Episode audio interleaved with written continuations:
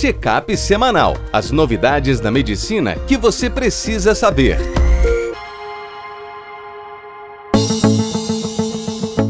Olá a todos, meu nome é Ronaldo Gismondi, sou editor-chefe médico do portal PebMed.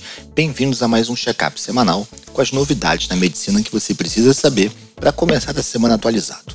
Hoje a gente vai falar de um grande estudo com ondansetrona na gestação. Vamos falar de mucormicose, hemorragia intracraniana em pacientes que tomam anticoagulantes orais, papel da homocisteína para estratificar o risco de trombose no Covid-19 e dermatite atópica pediátrica. No primeiro estudo, João Coluna, nosso editor de ginecobstetrícia, traz para gente o seguinte: num estudo com vários várias unidades lá no, na América do Norte, pegou Estados Unidos, Canadá e, e pegou também Inglaterra, na Europa, eles conseguiram juntar 456 mil gestações. E eles foram ver se os antieméticos ondansetrona, um deles, estariam associados a um risco aumentado durante a gravidez. Além da ondansetrona, eles estudaram prometazina, metoclopramida e uma droga lá fora chamada dicletin, que a gente não tem no Brasil. Os desfechos analisados foram morte fetal, aborto espontâneo, parto prematuro e malformações congênitas. E nenhuma das drogas com exposição em nenhum dos momentos da gestação esteve associado a um risco aumentado, seja de morte, de malformação ou de parto prematuro. Isso é importante porque teve alguns estudos no passado que sugeriram que a ondansetrona poderia acarretar um risco maior para gestações, só que era um remédio que na prática a gente usa muito. Então é claro que a gente agora tem evidências a favor e contra, cada uma tem suas limitações, o que sugere, primeiro, usa a droga mais segura, que a gente já está acostumado a usar mais tempo. Por exemplo, a gente usa muito em gestação Meclin, Dramin, né, a própria metoclopramida. Se isso não for suficiente, a ondansetrona pode ser um plano B muito bom para a gente usar. Na gravidez, esse estudo traz para a gente aí um pouco mais de segurança para isso.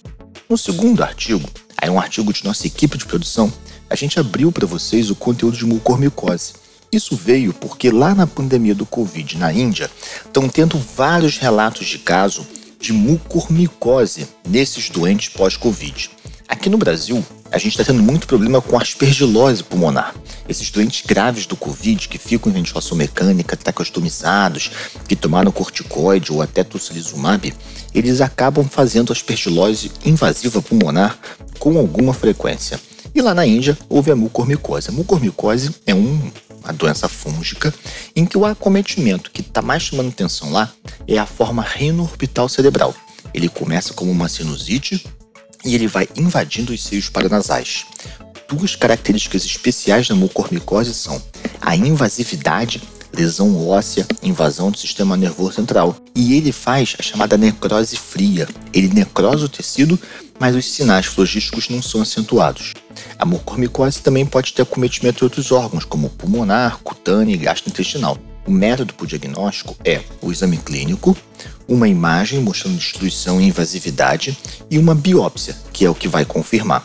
E o tratamento da mucormicose é predominantemente com anfotericina B mais debridamento cirúrgico.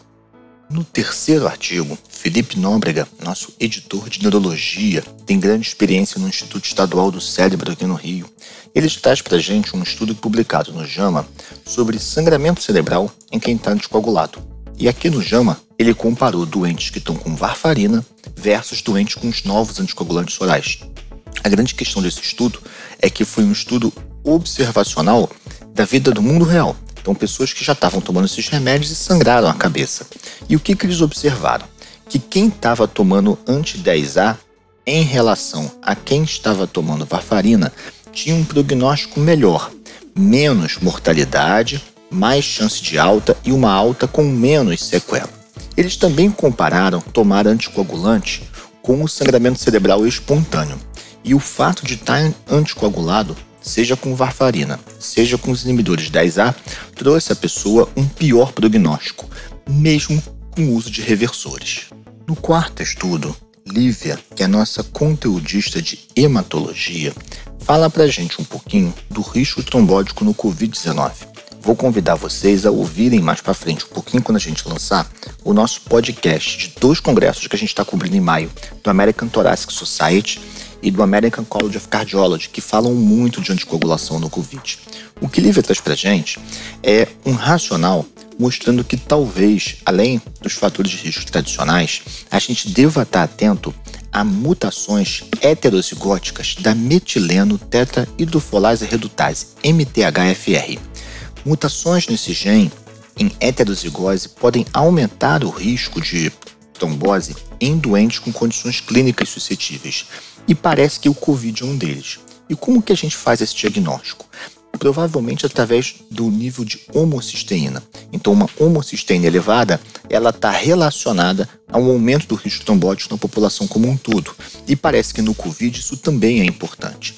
A dúvida que existe é se a reposição de ácido fólico e vitamina B12, que baixam a homocisteína, seria capaz de reduzir esse risco.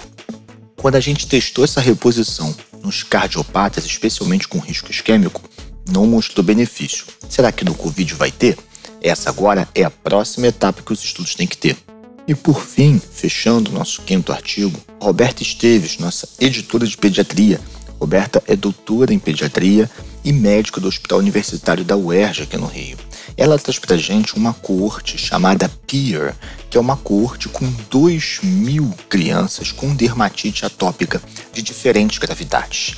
E eles usam um score chamado POEM, que é Patient Oriented Eczema Measure, para tentar é, classificar a dermatite atópica em limpa, leve, moderada, grave e muito grave. E eles observaram que nessa população que eles tinham uma correlação entre gravidade da dermatite atópica e alguns transtornos mentais e de comportamento. Por exemplo, 23% das crianças tinham algum diagnóstico da área psiquiátrica junto. Os mais comuns foram TDAH, com 13,8%, ansiedade, 11%, depressão, 7,5% e problemas de conduta, transtorno de conduta, em 5,5%.